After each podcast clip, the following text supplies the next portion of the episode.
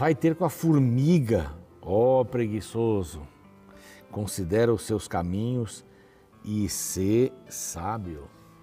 Provérbios, capítulo 5, aliás, capítulo 6, verso 6. 6, 6, Provérbios. Vai ter com a formiga. Um sábado desse eu preguei sobre a, os preguiçosos, né? um dos pecados capitais. Mas é, é impressionante como a formiga nos ensina lições assim tremendas, né? Ela sobe nas árvores mais altas para pegar um pedacinho da folha que às vezes é maior que o seu peso e carrega para dentro lá da sua colmeia, lá da sua casa. Ela não para.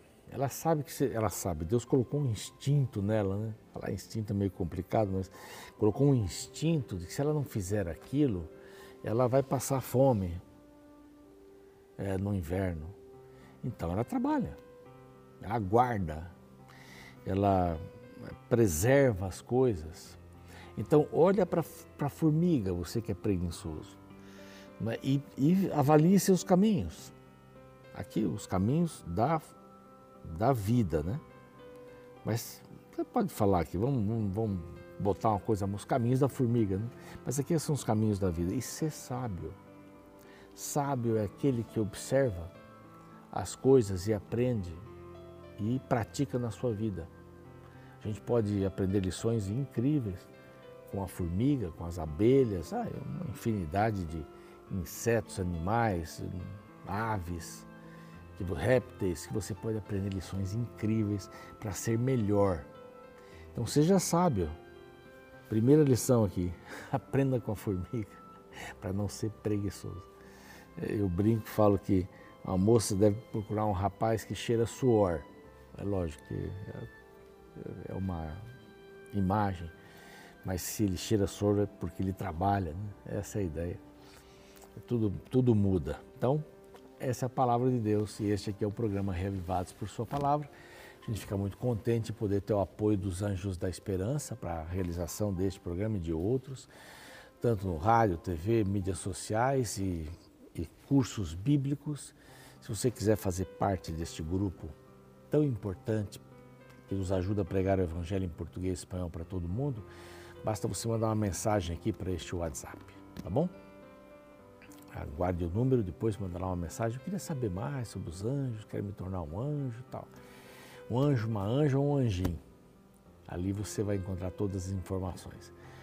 E graças aos Anjos da Esperança, a gente pode fazer essa revista chegar até você pelo correio, de maneira gratuita.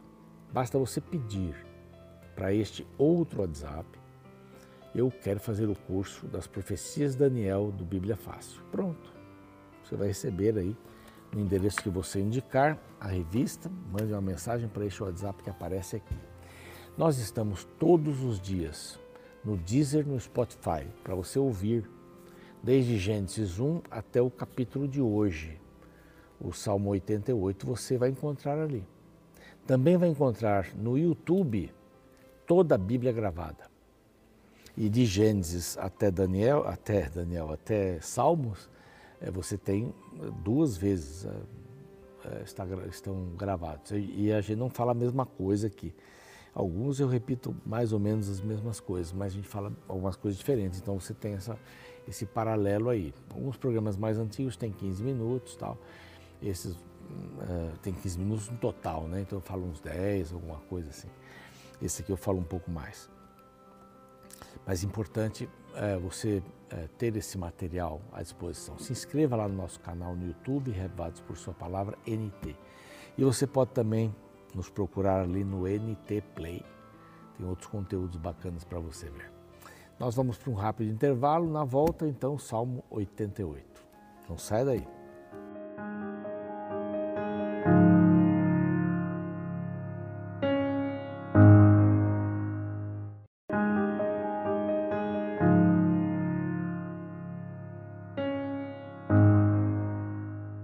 Muito bem, já estamos de volta aqui com você, Salmo 88. Ah, esse salmo aqui é um dos salmos mais tristes e mais para baixo, talvez de todos os salmos, todo o livro. Ele é o último salmo escrito por Corá, Ele foi cantado, né, para ser cantado, salmo didático de Emã, que também era um levita, um cantor, e há, há pelo menos dois Emãs que a Bíblia menciona aqui. Isso talvez não seja importante, saber exatamente quem foi, né? mas é um salmo interessante, é um salmo de tristeza, é um salmo.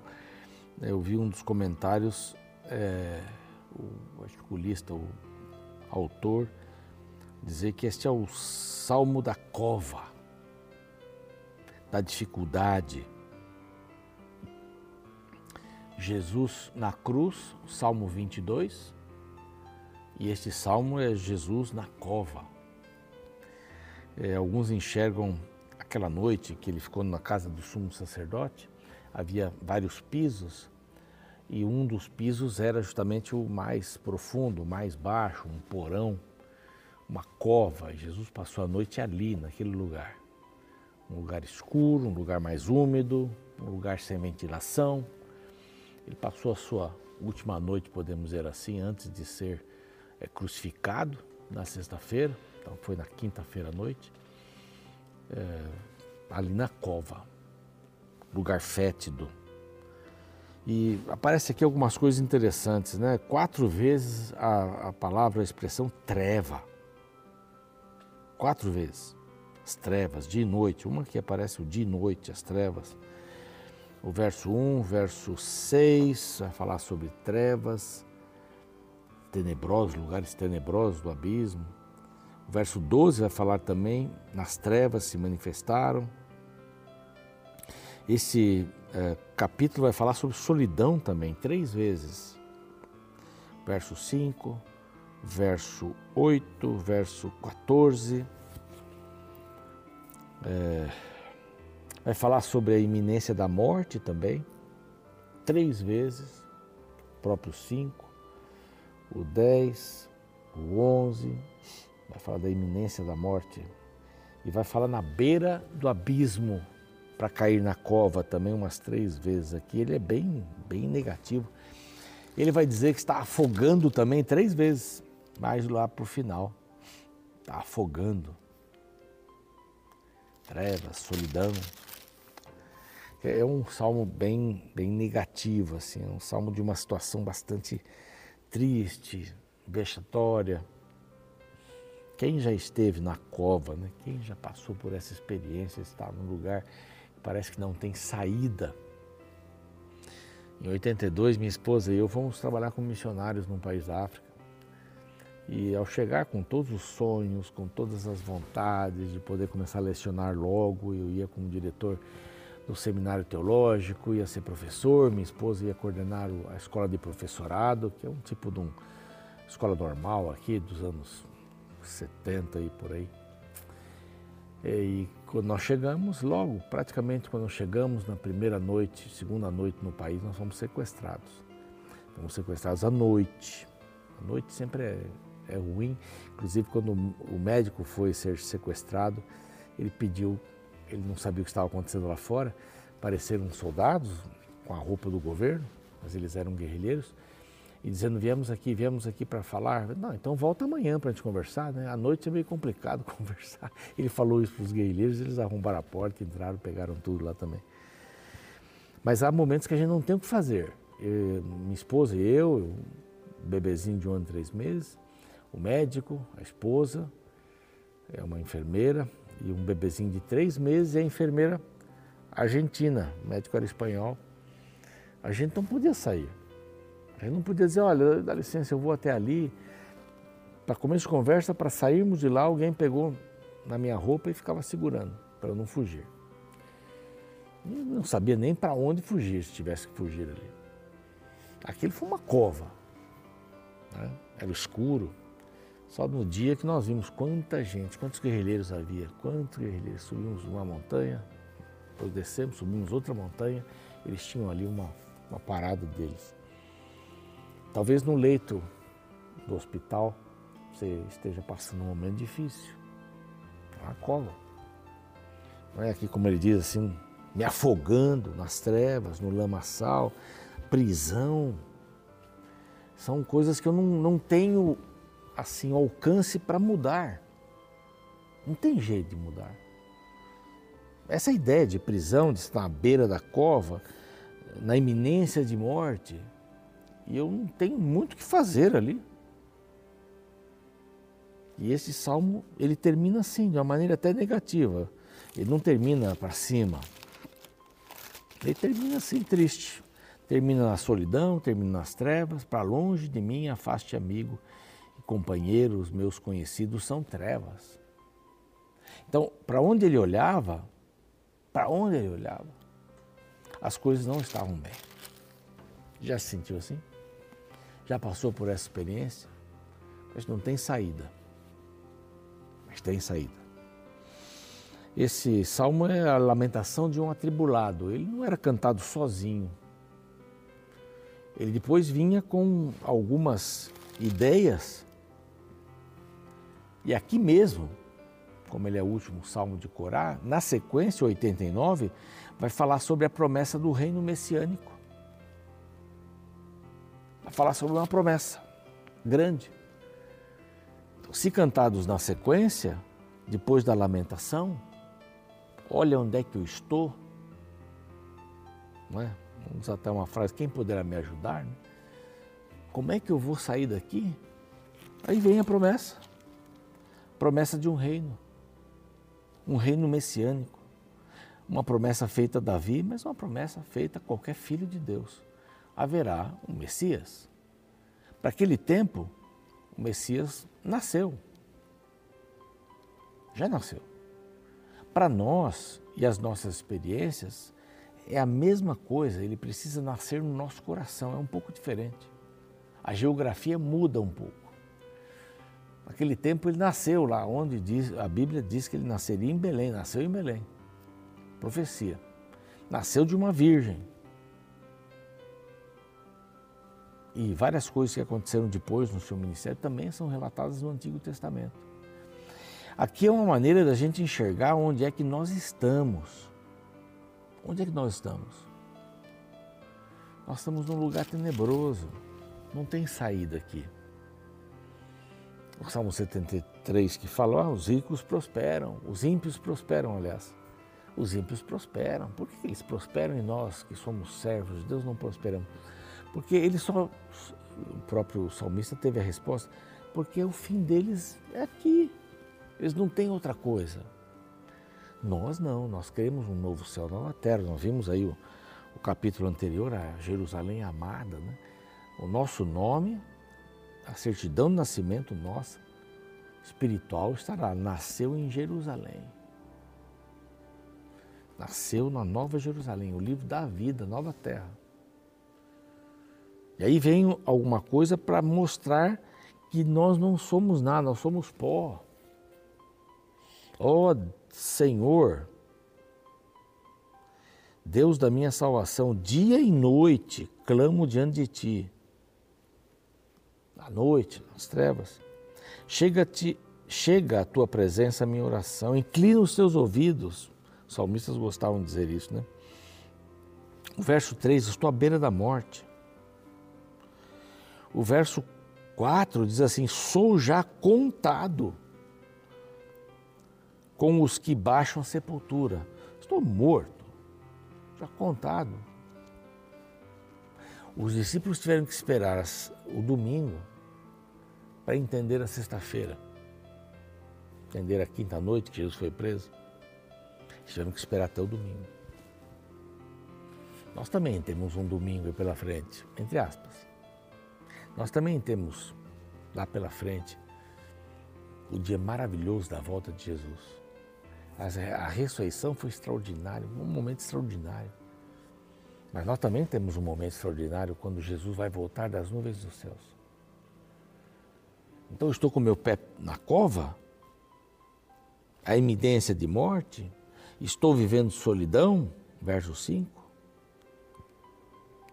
Puseste-me na mais profunda cova, verso 6, os lugares tenebrosos, trevas, à beira do abismo, lugares tenebrosos no abismo. Aqui diz que as ondas estão me cobrindo. O Senhor se apartou de mim, estou só. Quando Jesus foi buscado no Getsemane, ele ficou só. A única coisa que a Bíblia diz é que Pedro seguia de longe. Mas não serve seguir de longe. Quem segue de longe não se envolve. E aí vai falando, o verso 8 vai falar de prisão, estou preso. O verso 10 vai falar na iminência da morte. O verso 11 vai falar da iminência da morte também. O 12 vai falar sobre trevas. Mas eu, Senhor, clamo a Ti por socorro. Importante clamar ao Senhor. E antemanhã já se antecipa diante da minha oração. Por que rejeita, Senhor, a minha alma e me oculta e ocultas de mim o, o rosto? Solidão. Ando aflito. Vai falar de afogar de novo. É bem negativo isso aqui, né? Para longe de mim afastaste amigo e companheiro. Os meus conhecidos são trevas. Quando Jesus ficou sozinho e Pedro ficou de longe e ficou negando a Cristo, Jesus sabia e tinha dito que ele negaria a Jesus. Imagine como é que ele se sentiu. E dali ele já foi levado para sua prisãozinha, lá embaixo na cova. Se, se alguém entende solidão, isso é Jesus. Se alguém entende estar perto da morte, esse é Jesus. Inclusive, ele morreu e ressuscitou. E se alguém entende em ressurreição, em nova oportunidade, nova vida, nova chance, um novo mundo, um recomeço, é Jesus. Porque ele ressuscitou. Isso é maravilhoso. Essa situação é uma situação maravilhosa para nós. Então não importa que este salmo sendo negativo, ele expressa a nossa vida, a minha vida, a sua vida sem Jesus. A gente não pode esquecer que ele é especialista em passar por tudo isso, mas ele é especialista também na ressurreição. A ressurreição teve todo o seu sentido porque ele passou por tudo isso a volta de Jesus é todo o sentido da nossa vida. Vamos a Jesus, que é o especialista em trevas, solidão, à beira da cova e morreu. Vamos a Ele porque Ele conhece esse caminho. E vamos a Ele porque haverá o dia da ressurreição. Aqui será a volta de Jesus. Está preparado para isso? Vamos orar? Deus glorioso, que a tua bênção esteja sobre nós. Esse é um retrato do nosso mundo, a situação que a gente vive, trevas, na iminência de morte. A gente sai, não sabe se volta. Os grandes centros estão aí para, provar isso. Mas nós entendemos também que o Senhor, além de ser especialista em tudo isso, o Senhor é especialista em, pro, em promessas das quais muitas já se cumpriram e outras estão se cumprindo e outras se cumprirão. E a última delas é o Senhor voltando das nuvens, nas nuvens dos céus. A outra, talvez a última, é quando o mal for extirpado totalmente no lago de fogo.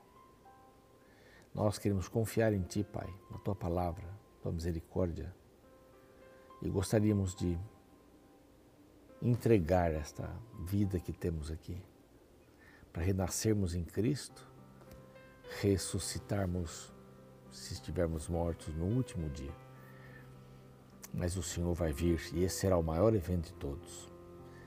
Estamos contando com isso e queremos vivê-lo em nome de Jesus. Amém. Muito bem, o programa segue, eu fico por aqui e a gente se encontra amanhã. Um abraço. O Salmo 88 é considerado por muitos estudiosos como o mais triste e sombrio dos salmos. Foi provavelmente escrito por Davi em um de seus momentos de maior crise mental e espiritual. Este salmo contém três divisões principais. A primeira parte dos versos 1 a 2, a segunda parte dos versos 3 ao 12 e a terceira parte dos versos 13 ao 18. A parte central é extremamente deprimente. Ouça suas palavras a partir do verso 3. Pois a minha alma está farta de males, e a minha vida já se abeira da morte. Sou contado com os que baixam a cova. Sou como um homem sem força, atirado entre os mortos, como os feridos de morte que jazem na sepultura. Porém, no meio deste turbilhão de dificuldades, a estrutura do salmo aponta para algo interessante. A primeira e a última estrofe começa falando de oração. Ouça como ambas começam. Ó Senhor, Deus da minha salvação, dia e noite clamo diante de ti. Chegue à tua presença minha oração, inclina os ouvidos ao meu clamor. Mas eu, Senhor, clamo a ti por socorro, e antemanhã já se antecipa diante de ti a minha oração. Quando olhamos para a estrutura do poema do Salmo 88, percebemos que quanto mais angustiado o salmista estava, mais ele orava a Deus. Quanto mais sombria era a situação, mais intensa era a sua oração. Sabe, isso nos mostra que nossa necessidade de Deus deve ser manifestada através da intensidade de nossa busca por Ele. Quanto maior o problema ou desafio, maior deve ser o esforço gasto em diálogo com Deus. E se neste momento em que eu falo, você se encontra em uma situação extremamente complicada, então este é o momento que você deve orar ao extremo. Afinal, como bem escreveu Ellen White no livro Patriarcas e Profetas, as maiores vitórias da Igreja de Cristo, ou do cristão em particular, não são as que são ganhas pelo talento ou educação, pela riqueza ou favor dos homens. São as vitórias ganhas na sala de audiência de Deus, quando uma fé cheia de ardor e agonia lança a mão do braço forte da oração.